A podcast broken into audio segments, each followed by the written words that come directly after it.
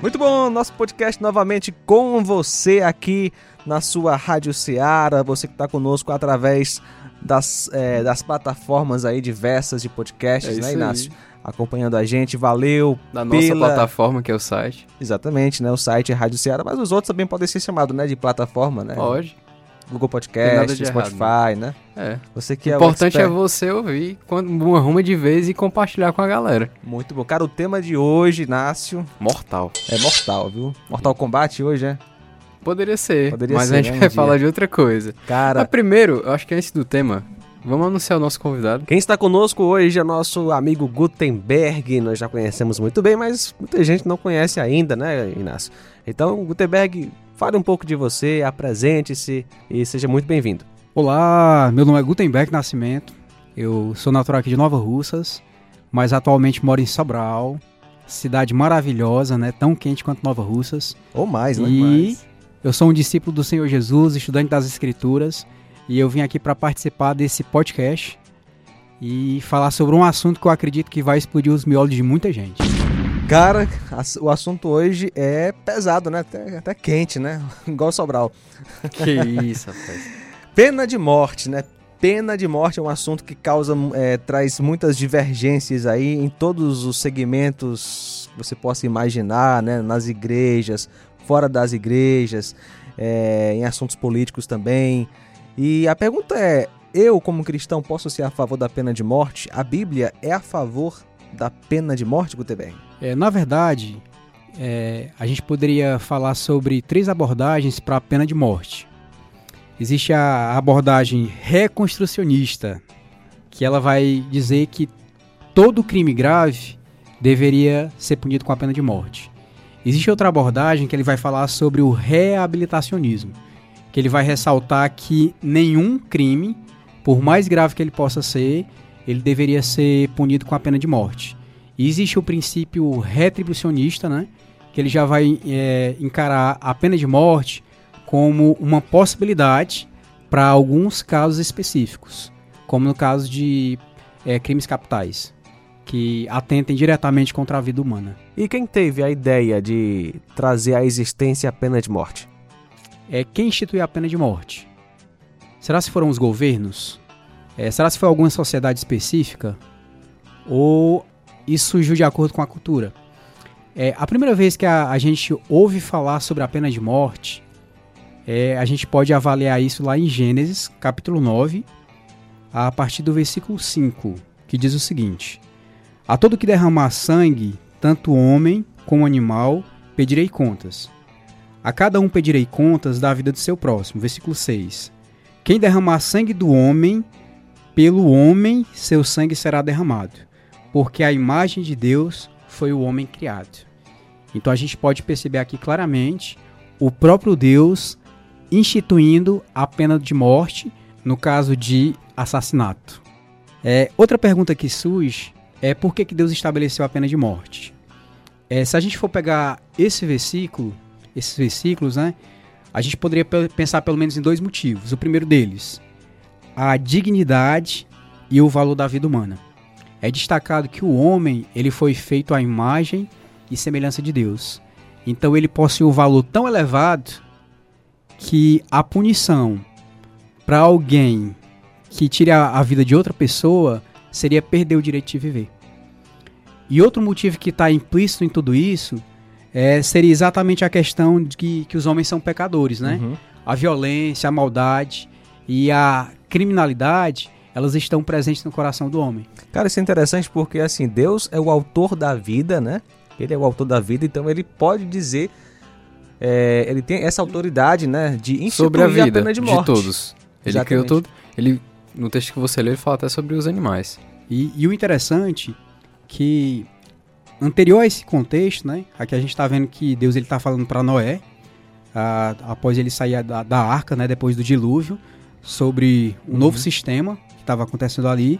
Então, se a gente for um pouquinho antes, a gente percebe na história de Caim e Abel que quando Caim ele mata Abel, ele já tem uma percepção que o fato dele ter assassinado alguém levaria ele a uma punição. Uhum. Se a gente for para o texto de Gênesis, Gênesis 4,14, a palavra de Deus vai dizer: Hoje me expulsas desta terra, e terei que me esconder da tua face.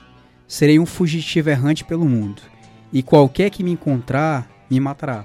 É interessante que Caim, ele tinha uma percepção que o fato dele ter assassinado o irmão, Uhum. Ele deveria pagar com a vida. Ou seja, se alguém o encontrasse, esse alguém o assassinaria. Mas a gente já pode perceber aqui implicitamente a questão da pena de morte, né? Não só como algo merecido, mas como algo esperado. Então, beleza. Logo no início, Deus instituiu a pena de morte para proteger a vida humana. Então, qualquer pessoa poderia executar, qualquer um poderia executar a pena. É, é interessante que quando a gente vai para o texto de Gênesis, quando vai narrar sobre a, a colocação sobre a pena de morte que Deus dá para Noé, é, é interessante que a figura de Noé ela já entra como um, ali o princípio do governo humano.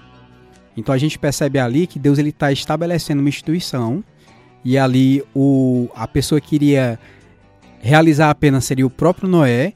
Então a gente estaria ali percebendo uma figura do governo que viria. Então seria a, o governo humano estabelecido instituído por Deus que realizaria a aplicação da pena de morte. Então, assim, olhando para os dias de hoje, quem tem autoridade de executar né, um, um, um indivíduo que está fazendo, trazendo né, um mal à humanidade seria o governo, o Estado. Isso, o Estado. O Estado. O Estado. Acho que a primeira coisa que levantam, pelo menos contra a gente, se a gente falar assim, nós cristãos, a gente apoia a pena de morte. A galera vai falar assim, ah, vocês são pró-vida? Joga, esse- jo- eles jogam essa bomba e sai. É, isso Entendeu? é Aí tu. Fica com essa batata quente. Aí Justamente por sermos pró-vida, estamos apoiando a pena de morte, porque a pena de morte é para frear o avanço do mal, né? O avanço do, do- do homicídio, por exemplo. foi levantada a questão de, da valorização da vida humana.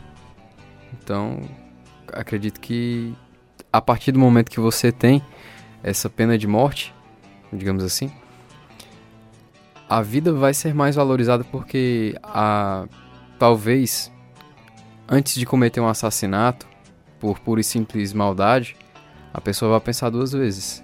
E o interessante é que a gente vê a pena de morte na lei de Moisés, né? O que acontece é que muita gente acha que a, a pena de morte ela foi instaurada pela lei mosaica. Mas quando a gente vai para as escrituras, a gente percebe que o que Moisés ele fez por meio da direção divina foi agregar e acrescentar algum, algumas outras transgressões que seriam punidas com a pena de morte. Mas a gente pode perceber claramente que a pena de morte ela surge antes da lei mosaica, exatamente com Noé. E é interessante também que é, quando a gente para para pensar sobre essa questão do governo de Deus sobre Israel, é por que, Deus estabeleceu a pena de morte? Não só para pecados capitais, como o, o homicídio, mas também pecados ligados tanto à religião como ao aspecto cerimonial.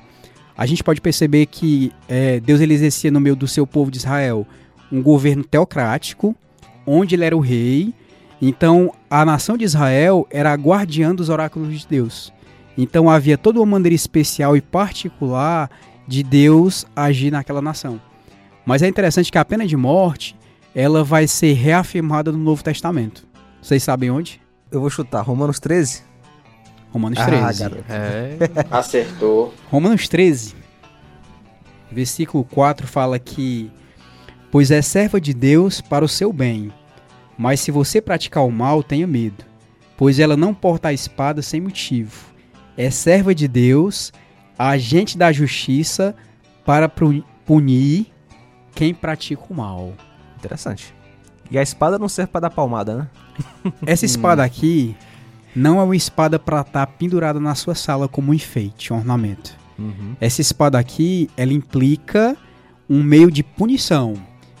Quando o apóstolo Paulo escreveu isso aqui, ele tinha uma noção muito clara e muito objetiva, que a espada era para punir e punir com a morte. Então a gente pode perceber que o Estado ou o governo, ele foi um meio utilizado por Deus como instrumento dele para que o mal ele fosse freado. Outros momentos que a gente vai ver isso muito claramente é quando Jesus ele está diante de Pilatos. Pilatos vai questioná-lo, né? Se ele não iria responder nada para ele. E ele vai ressaltar que se ele quisesse, ele tinha autonomia e autoridade para libertar ou não o Cristo. E Jesus simplesmente responde para ele que nenhuma autoridade caberia a ele se do céu não fosse dada. Então é interessante que Jesus ele não questiona a autoridade dele, Uhum. Mas ele reconhece que essa autoridade havia sido outorgada ou dada pelo próprio Deus. Outro momento interessante que a gente vai perceber isso sobre a questão da, da autoridade instituída é quando Paulo está diante de Festo, o- um, dos, um governador romano também. Uhum. E é interessante que lá, quando ele está diante de Festo, Atos capítulo 25, versículo 11, ele fala o seguinte: Se de fato sou culpado de ter feito algo que mereça a pena de morte, não me recuso a morrer.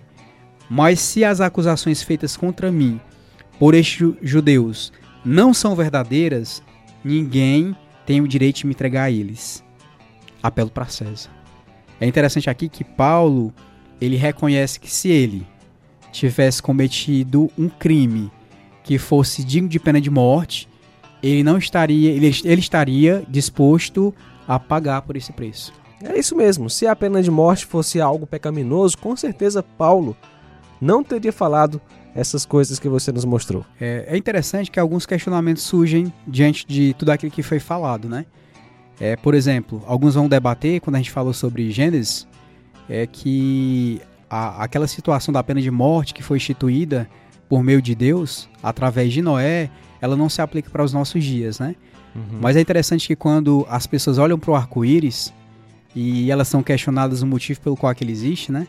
Sem entrar no mérito científico Uhum. e tudo, elas vão perceber claramente que o arco-íris ele significa uma ação da misericórdia de Deus na humanidade, que é exatamente que Deus havia prometido por meio daquele símbolo e por meio da aliança que ele havia feito com a humanidade, que a terra não seria mais destruída com a água. Mas é interessante que quando é, esse mesmo contexto, quando Deus institui a pena de morte, aquele que derramasse o sangue teria o seu derramado, as pessoas elas falam, não, isso É. aqui é daquela sociedade. Então às vezes a gente percebe que há uma, uma certa incoerência. Gutenberg, muita gente usa aquele mandamento, né, dos 10, não matarás, como argumento para dizer que a pena de morte é algo pecaminoso e o cristão deve ser contra. Não matarás. Todo mundo conhece esse mandamento. E aí, como resolver isso? É, é interessante que quando Deus ele vai estabelecer esse mandamento, ele vai estabelecer esse mandamento exatamente como um princípio normativo, né? Que faz parte da sua lei moral e que faz parte da sua, da sua própria natureza. A questão da dignidade da vida humana, né? Então, a vida humana é tão valorizada que Deus estabelece que ninguém tem a autonomia e o direito de tirar a vida de ninguém. E exatamente por causa disso é que Deus havia estabelecido antes da lei mosaica o princípio da pena de morte, como uma forma de punir aqueles que, eh, de alguma forma, eh, não cumpririam ou não se submeteriam à própria palavra de Deus. E eu já vi, se eu não me engano, o pastor Augustus Nicodemos, eu acho que foi ele, falando que este mandamento significa não assassinarás, não cometerás homicídio. Interessante que o mesmo Deus que falou isso disse para as pessoas irem para a guerra, né? Israel foi para a guerra, trouxe punições de morte, como você nos mostrou aí, né? Inclusive na lei mosaica tinha muito isso, ou seja, com certeza a ideia ali é não assassinarás, matar alguém de forma premeditada. Já a pena de morte é outra coisa, tem a ver com um julgamento justo, pelo menos deve ser assim, e é o Estado punindo o malfeitor. E é isso aí. Então, Gutenberg, é, você tem algo a acrescentar a respeito deste tema tão, tão interessante e relevante para os dias de hoje? O que eu queria dizer e destacar é que nós precisamos ser bíblicos, né? Mesmo quando isso nos leve a sermos mal compreendidos. Nosso compromisso é com Deus e com a Sua palavra, não com a cultura ou a filosofia dominante. Nossa consciência deve estar amarrada com a verdade. Gutenberg, um prazer ter você aqui dessa vez. Espero que venha mais vezes. E muito obrigado por tudo. E valeu. E a gente se encontra em breve aí, né? Quem sabe em Sobral, quando eu for na tua casa. Esperamos vocês por Tem lá, viu? chamar, né? É bom chamar. Muito bem, valeu, Gutenberg. Obrigado, cara. Obrigadão. Abraço aí pra toda a família. Deus abençoe.